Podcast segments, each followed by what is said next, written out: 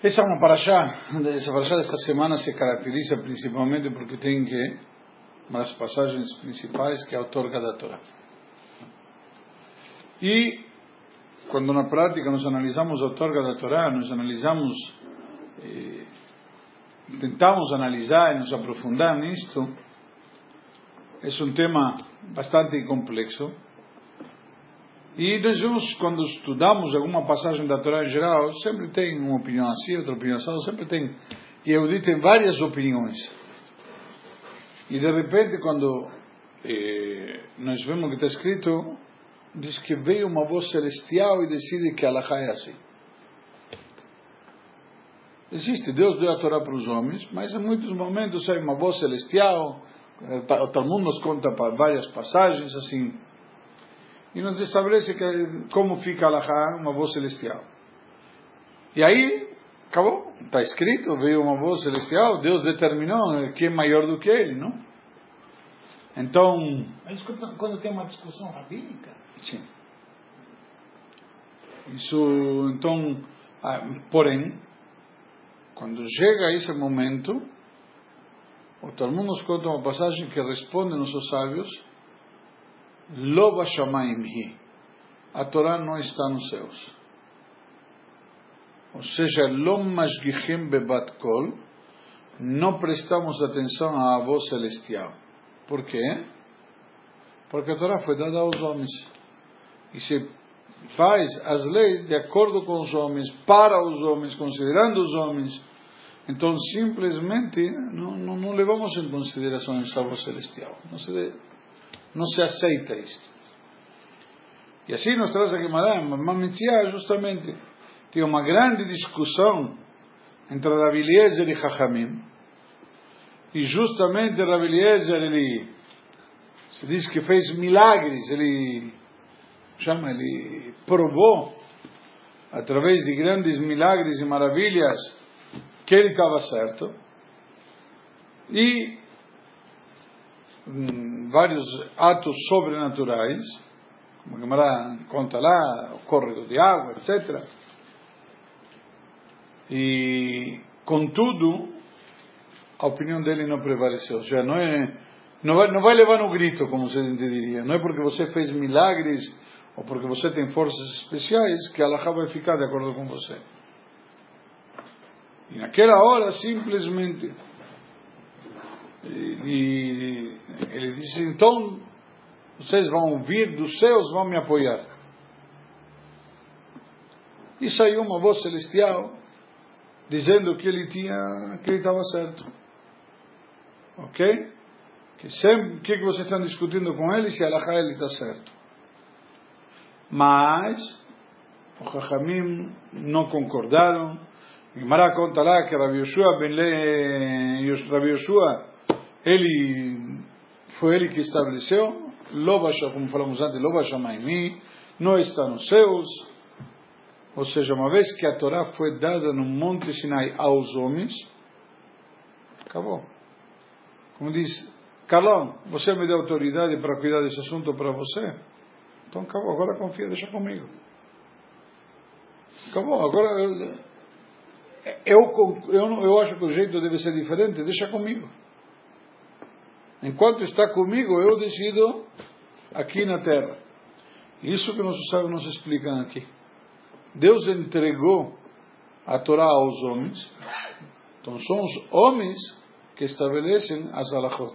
Ele deu esse poder aos homens, aos sábios. Isso muitas pessoas, inclusive, não entendem que é o que vem baseado no conceito de Torá oral.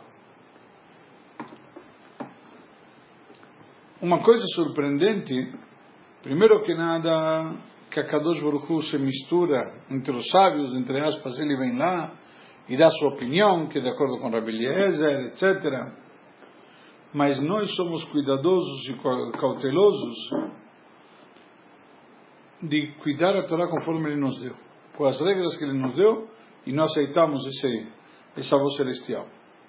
Então, uma pergunta, por quê? Como pode ser que a gente não aceita uma voz celestial? Toda a torga da Torá, o que, que foi? Uma voz celestial que entregou a Torá. Então, alguns dizem que simplesmente é, quando você ouve uma voz, não necessariamente pode ser uma voz divina. Pode ser um anjo. Pode ser um ventríloco. Pode ser com a tua cabeça. Ou seja, não necessariamente. Você tem opiniões que explicam essa passagem da Guimarães assim, que Jajamim não aceitaram, e, é verdade que eles falaram esse argumento, porque não tinham certeza que era realmente Hashem. Tem um cara que faz, tem poderes sobrenaturais. Pode ser Michigás. Pode ser Michigás, mas há uma coisa real. Naquele momento, Muita gente ouviu. vários ouviram, não foi um. O Meshugá, como a gente diz, o, o, a pessoa que está fora de si, Tá e quando ele sozinho ouviu. Quando vários ouviram, e não tem alto-falante por perto, ok? Agora, você já foi num show de ventríloco?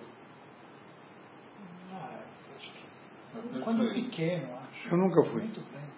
Eu já vi. Mas eu já vi, e já vi, é incrível. Ah, a televisão.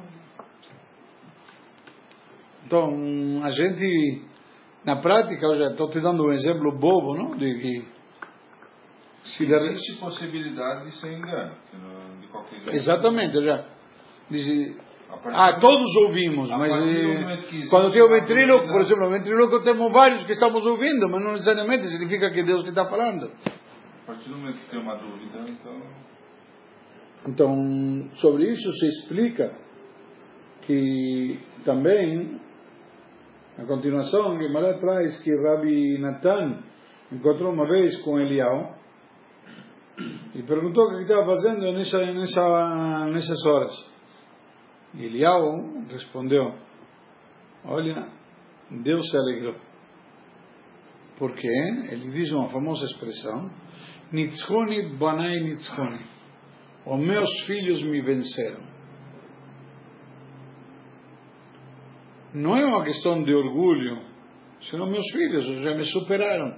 Deram um argumento, como dizendo, nós estamos tomando conta da Torá. E isso, na prática, deixou Deus contente. Ou seja, tinha essa discussão, entre aspas, Deus estava do lado de quem? De Rabi Eliezer e do outro lado os sábios, e os sábios venceram. Por quê? A Torá foi dada a nós, não, não temos que prestar atenção agora mais. Nós estamos seguindo a Torá. Enquanto estou seguindo a Torá, não é que estou mudando a Torá, estou alterando, estou seguindo a Torá. Os princípios da nossa Sagrada Torá. Então, simplesmente naquela hora, a Guimarães conta a continuação que Eliyahu Nabi falou que Deus estava contente naquela hora porque justamente eles usaram esse argumento. Então este tema, este assunto na prática é um dos assuntos mais interessantes e profundos e extensos em geral. E para poder tentar entender as coisas, nós devemos primeiro explicar um pouquinho, uma frase. Nós vemos, por exemplo, tem no Talmud duas correntes antagônicas, podemos dizer, famosas, quais são? Betilel e Beit Shammai. Beit Hillel e Beit Shammai. E dizem nossos sábios, Eilu veilu divrei Elohim Chaim. Estes e estes são as palavras de um Deus vivo. Ou seja, quando um diz A, o outro diz B. E quando o outro diz B, o primeiro diz A. Ou seja, não tem. Um permite e outro proíbe. Outro proíbe e esse permite. Não, não. Sempre não, não vão de mãos dadas. Então, como pode ser que estas duas opiniões que não vão de mãos dadas, que são contraditórias, opostas, não é que são diferentes, sejam divrei Elohim Chaim, como diz, são palavras do Deus vivo. E a resposta é justamente que Deus ele reflete no mundo com um certo prisma, onde chega de formas diferentes ao mundo. Deus influencia um mundo diferente. Mas todos uma parte de uma verdade divina. Por exemplo, o famoso exemplo que nós conhecemos qual é? O mais famoso é o descendimento da Hanukkah. Acho que, inclusive, um dos nomes da palavra Hanukkah, o nome Hanukkah, explica nos sábios que são um acróstico, cada uma das letras se refere a uma palavra. Het, Nun, Vav, Hav, Ei. Het, Nerot, Va'alachá, que Beit Hillel. Oito velas e a lei é como Beit Hillel, não como Beit Shammai. Que é de forma crescente. Um, dois, três, quatro. Que como na prática nós fazemos hoje em dia, ascendimento da Hanukkah. E Beit Shammai como é?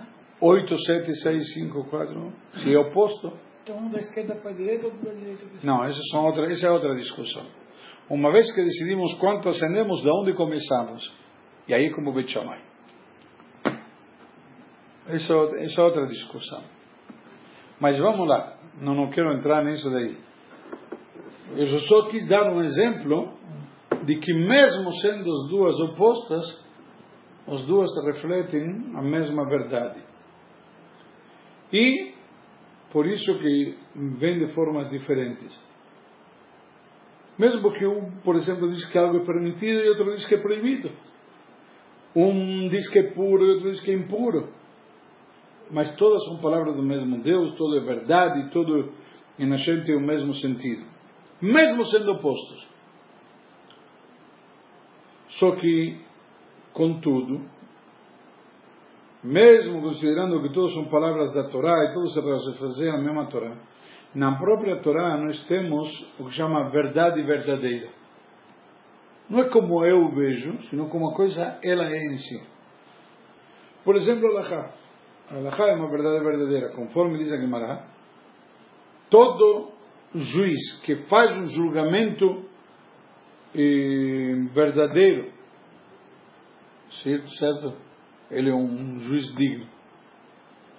Significa faz um julgamento verdadeiro. Existe um julgamento que não seja verdadeiro? Isso inclusive está trazido na nossa paraxá também esse assunto. Quando Itro orienta Moshe para escolher os juízes estabelecer as, eh, como chama, as, eh, diversas eh, instâncias. E, então tem uma verdade verdadeira não pode ser hein, que digamos tanto um quanto outro é verdadeiro. Como pode ser isso? Então, uma verdade verdadeira só é única. Porque a intenção aqui não é como se revela Deus no mundo, como ele se vê no mundo, sino como a verdade é na própria essência da Hashem. E o que vem da essência da Hashem é uma coisa só. Se separa a luz básica, temos a luz e tem o prisma. Tem o que passa pelo prisma. Certo? Mas antes de passar pelo prisma, é uma coisa só. No prisma ele se divide em vários diferentes.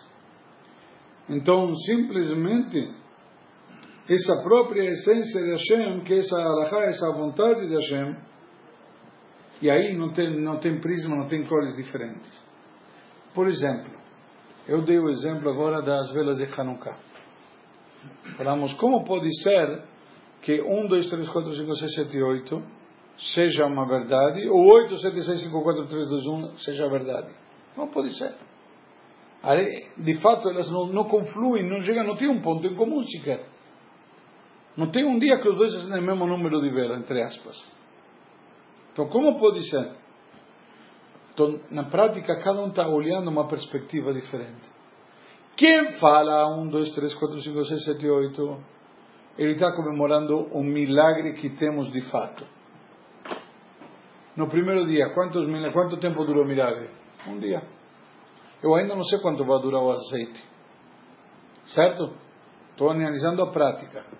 O Beit Shammai, que diz que no primeiro dia sendo oito velas, o que ele está analisando? Uma vez que estou comemorando Hanukkah, lembrando o episódio que o azeite durou oito dias, então eu tenho azeite potencial para quanto tempo? Para oito dias no primeiro. Ou seja, um analisa o potencial e outro analisa o fato, a prática. Então os dois estão corretos. É, Isso mudou o foco. Bravo. Então nós vemos que mesmo opiniões verdadeiras, entre aspas, opiniões opostas, são verdadeiras ambas elas. Por isso que eu citei esse exemplo.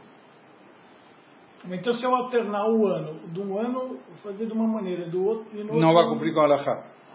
Porque a Alahá vem te dizer como, como fica tachlis a vontade de Hashem. O que que Hashem quer de você?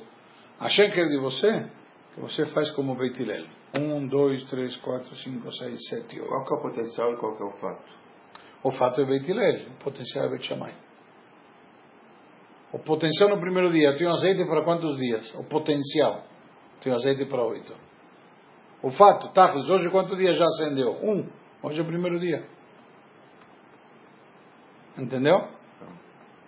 Ou seja, na prática, pode ser encarado, como o Carlão falou, é a mesma coisa encarada de pontos de perspectivas diferentes. Então pode ser verdadeiro, sendo opostos. Então, depois de que não foi aceita essa opinião, como diz a Gemara, que já foi dada a Torá no Monte Sinai para os homens, o ênfase sobre o Monte Sinai vem expressar uma novidade especial que aconteceu naquele momento quando teve a revelação no Monte Sinai. Aqui temos uma divisória das águas claras. Algo que muda tudo. O que teve naquele, o que teve naquele momento, como está explicado em vários livros, em vários lugares, é que a Kadosh Baruch Hu, ele mesmo, a sua essência, desceu no Monte Sinai e deu a essência da Torá para o povo de Israel. Conforme está escrito na Torá, Vayered Hashem al Ar Sinai. E desceu Deus sobre o Monte Sinai. O que significa desceu Deus? Pegou o elevador? O que significa? Mas o que significa? Veio a essência de Deus aqui e deu a essência da Torá. Que é uma coisa muito mais forte e elevada. E isto aqui, quando Deus fala Anohi, ele começa como os dez mandamentos, que é a revelação dele? O que, que ele fala? Anohi Hashem Elokecha. Eu sou teu Deus. Eu, seja, estou aqui. E ele fala ainda a palavra Anohi. Ele não fala Ani, que seria o mais comum. Anohi, dizem nossos sábios, representa uma parte mais profunda de Deus, um nível mais intenso. Que a palavra Anohi é um acróstico de Ana, Nafshit, Tavit e Avit. Eu, minha alma, escrevi e entreguei. Deus entregou, na Torá entregou a sua alma, a sua essência. Simplesmente, a Kadosh Baruch Hu nos deu no Monte Sinai não somente as opiniões, nos deu Ele, a verdade verdadeira, nos deu esse poder de a gente se conectar com Hashem, de a gente captar Hashem através da Torá. Porque quando nos deu a Torá, nos deu Ele. Quando eu tenho a Torá, tenho Hashem. E é difícil ter Hashem sem ter a Torá, porque isso é o jeito que Ele se deu, o jeito que Ele se entregou. Caso contrário, fica abstrato. Então, quando Yehudim sentamos e discutimos Alahá, ou nos estudamos na Gemara, os sábios sentavam e analisavam, etc. Eles revelam a própria essência da Torá. Aquilo que tem na Torá muito transcendental, que é Elo Velo Divrei Elohim Chaim. Tanto um quanto outro são palavras de Deus vivo. Porque o de, é Hashem envolvido na Torá. Hashem lá dentro. E isto é um nível muito mais profundo. E aquilo que se referiu justamente, que não prestamos atenção na voz celestial. Quando os Kachamim falaram e Hashem comemorou, eles me venceram. Porque justamente disso que se trata. Abat Kol e os seus, a voz celestial e os seus, representam o que? Um nível de revelação da Torá como Deus se revela. Mas não é essência. Enquanto que a Torá é o que? É superior, é essência. Não é revelação. O que, que é a luz? Ou a energia? É simplesmente muito. A luz é a revelação da, da energia, então, eventualmente. Então, um nível muito mais elevado. Mas o Yodi que estuda a Torá ele analisa a Halachá, ele chega à própria essência que vem, que emana da própria essência da Kadosh Baruch. Então, por isso que a Kadosh Baruch ele se entregou na Torá, ele tantas opiniões podem ser, mesmo sendo opostas, contraditórias, divergentes, elas continuam sendo válidas ambas as opiniões e as posições. Escolha